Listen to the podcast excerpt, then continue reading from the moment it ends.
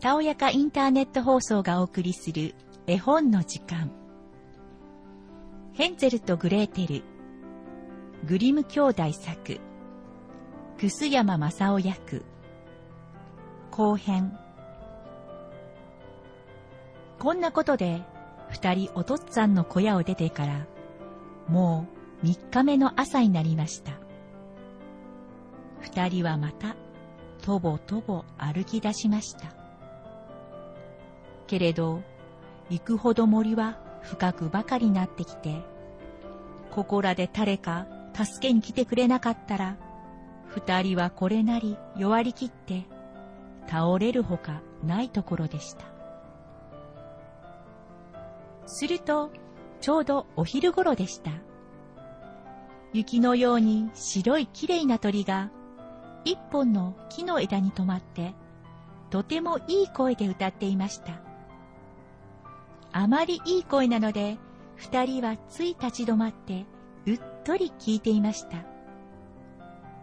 そのうち、歌をやめて、小鳥は羽ばたきをすると、二人の行く方へ飛び立っていきました。二人もその鳥の行く方へついていきました。すると、かわいい小屋の前に出ました。その小屋の屋根に小鳥は止まりました。二人が小屋のすぐそばまで行ってみますと、まあ、このかわいい小屋はパンでできていて、屋根はお菓子で拭いてありました。おまけに、窓はピカピカするお砂糖でした。さあ、僕たち、あそこに向かっていこう。とヘンゼルが言いました。結構なお昼だ。構わない。たんとごちそうになろうよ。僕は屋根を一かけかじるよ。グレーテル、お前は窓のを食べるといいや。ありゃ甘いよ。ヘンゼルはうーんと高く手を伸ばして屋根を少しかいてどんな味がするか試してみました。するとグレーテルは窓ガラスに体をつけて、ボリボリかじりかけました。その時、お部屋の中から、きれいな声で咎めました。もりもり、ガリガリ、かじるぞ、かじるぞ。私の小屋を、かじるな、誰だぞ。子供たちはその時、風、風、ソーラの子と答えました。そして平気で食べていました。ヘンゼルは屋根がとても美味しかったので、大きなやつを一枚そっくりめくって持ってきました。グレーテルは丸い窓ガラスをそっくり外して、その前に座り込んで、ゆっくりやり始めました。その時、ふいと戸が開いて、化けそうに年取ったばあさんが、種目杖にすがって、よちよち出てきました。ヘンゼルもグレーテルも、これには、したたか驚いたものですから、せっかく両手に抱えたものを、ポロリと落としました。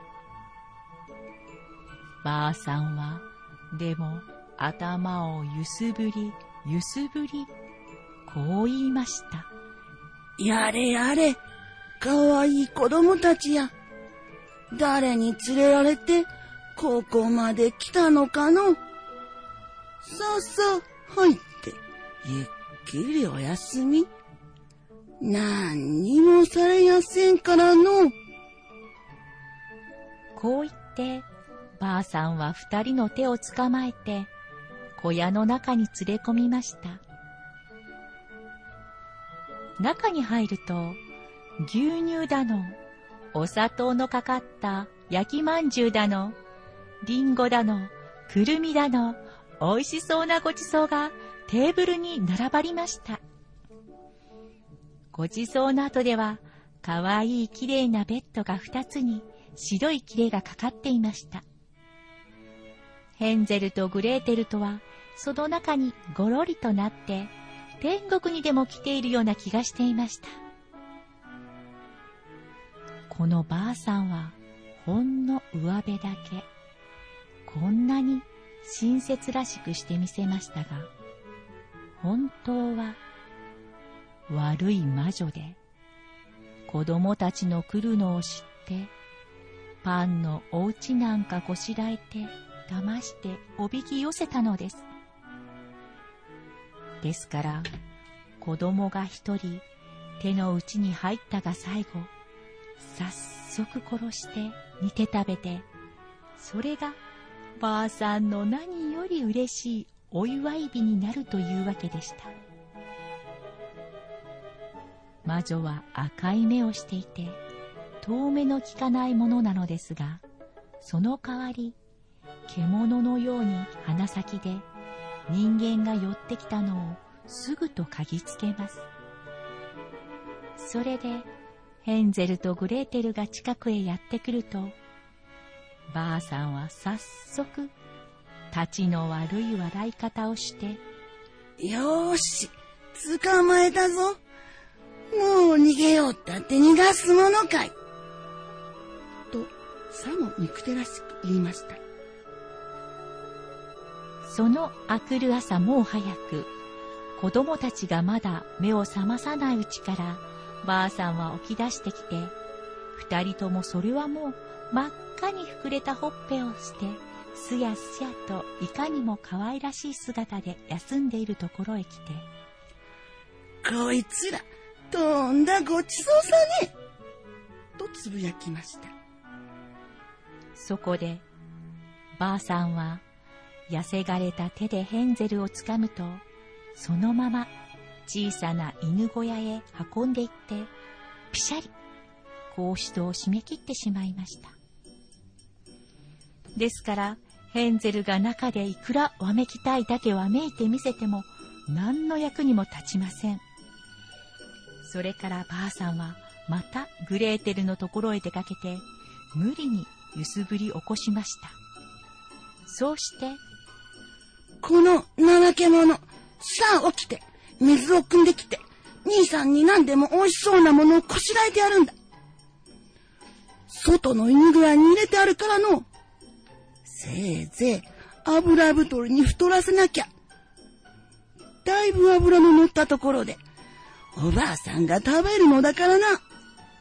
とわめきました。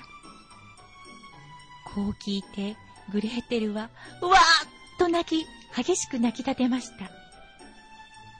けれど、何をしたって無駄でした。この立ちの悪い魔女の言いなり放題。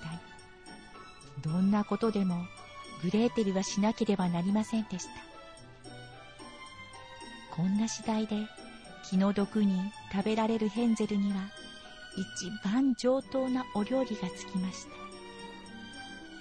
その代わりグレーテルにはザリガニの甲羅が渡ったばかりでした。毎朝毎朝ばあさんは犬小屋へ出かけて行って、どうだな、ヘンゼル。指を出してお店。そろそろ油が乗ってきたかどうだか、見てやるから。とわめきました。すると、ヘンゼルは食べ余しの細っこい骨を一本代わりに出しました。ところで、ばあさんは霞めしているものですから見分けがつかず、それをヘンゼルの指だと思って、どうしてヘンゼルに油が乗ってこないか不思議でたまりませんでした。さて、それからかれこれ一月経ちましたが、相変わらずヘンゼルは痩せこけたままでした。それでばあさんもとうとうしびれを切らして、もうこの上待ちきれないと思いました。やいやいグレーテルとばあさんは妹の子に向かってわめき立てました。さあ、さっさと行って水を汲んでくるんだ。ヘンゼルの小僧め。もう太っていようが痩せていようが何が何だって明日こそあいつぶっちめて煮て食っちまうんだからな。やれやれ、どうしましょう。かわいそうに、この妹の子は無理やり水を汲まされながら、どんなに激しく泣きじゃくったことでしょう。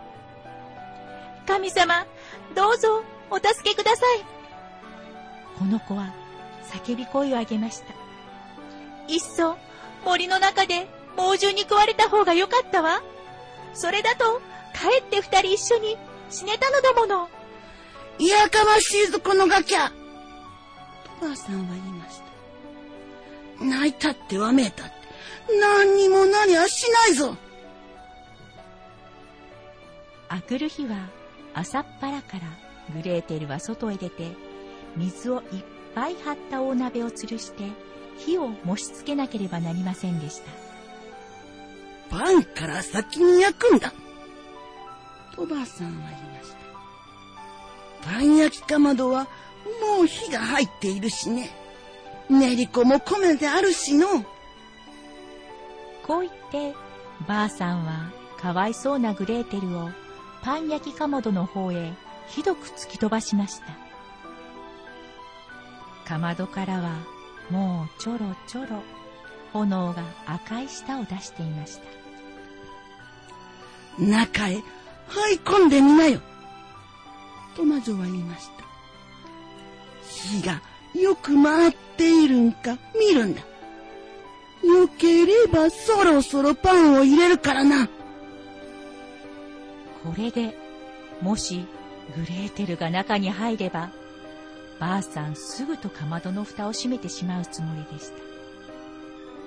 すると、グレーテルは中でこんがり炙られてしまうところでした。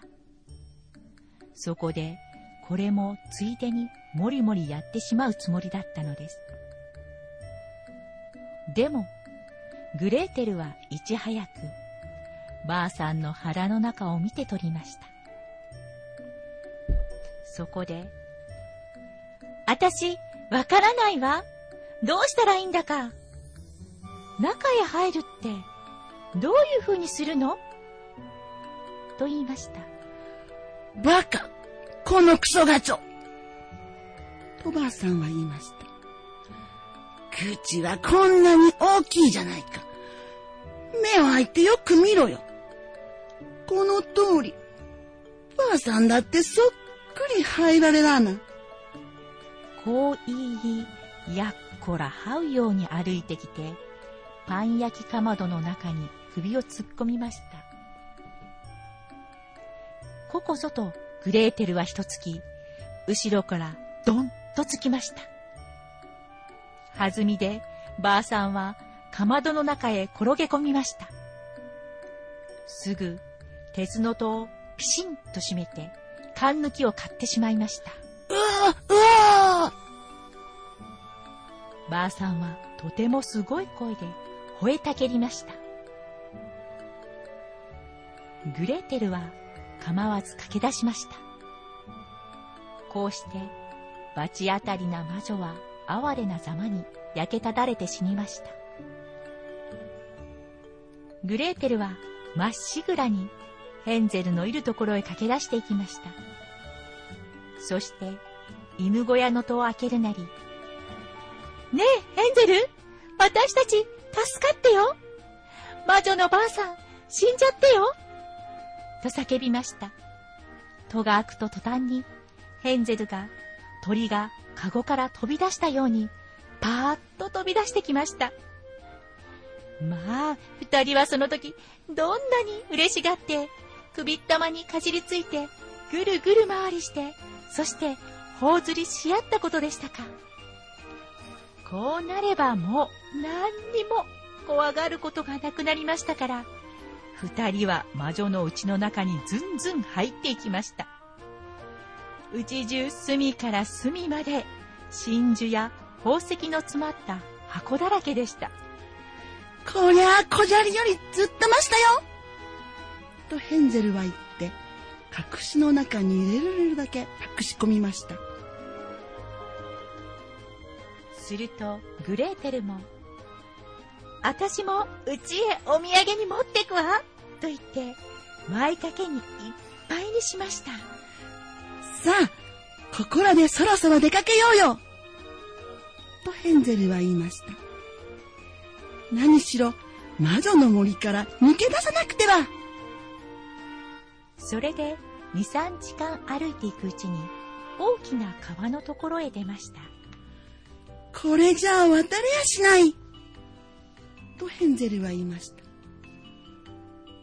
橋にもいかだにもまるで渡るものがないや。ここには私船も行かないんだわ。とグレーテルが言いました。でも、あそこに白いカモが1羽泳いでいるわね。きっと頼んだら渡してくれてよ。そこでグレーテルは声を上げて呼びました。カモちゃんカモちゃんコガモちゃんグレーテルとヘンゼルが来たけれど、橋もなければイカダもない。お前の白いお背中に乗せて渡してくださいな。カモは早速来てくれました。そこでヘンゼルがまず乗って、小さい妹に、一緒に踊り？と言いました。いいえ、とグレーテルは答えました。そんなに乗っては、カモちゃん、とても重いでしょ？別々に連れてってもらいますわ。その通り、この親切な鳥はしてくれました。それで、二人無事に向こう岸に渡りました。それから少しまた歩くうち、だんだんだんだん森がおなじみの景色になってきました。そしてとうとう、遠くの方におとっつぁんの小屋を見つけました。さあ、二人は一目散に駆け出しました。ボーンと部屋の中に飛び込んで、おとっつぁんの首根っこにかじりつきました。この木こりの男は、子供たちを森の中に置き去りにしてきてからというもの、ただの一時でも笑える時がなかったのです。ところで、おかみさんも死んでしまっていました。グレーテルは前掛けを振るいました。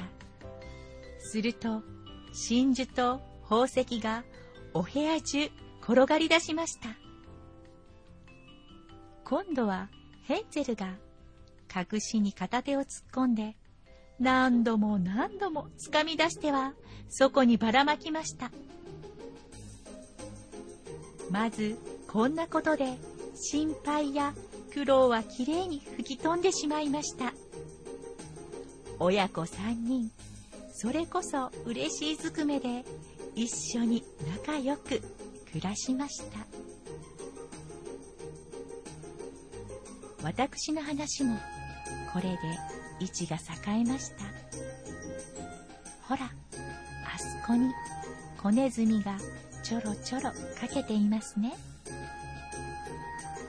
誰でも捕まえた人はあれで大きな毛皮の頭巾をご自分でこしらえてごらんなさい。後編おしまい。後編をお送りいたしました。朗読は秋代とさやかでした。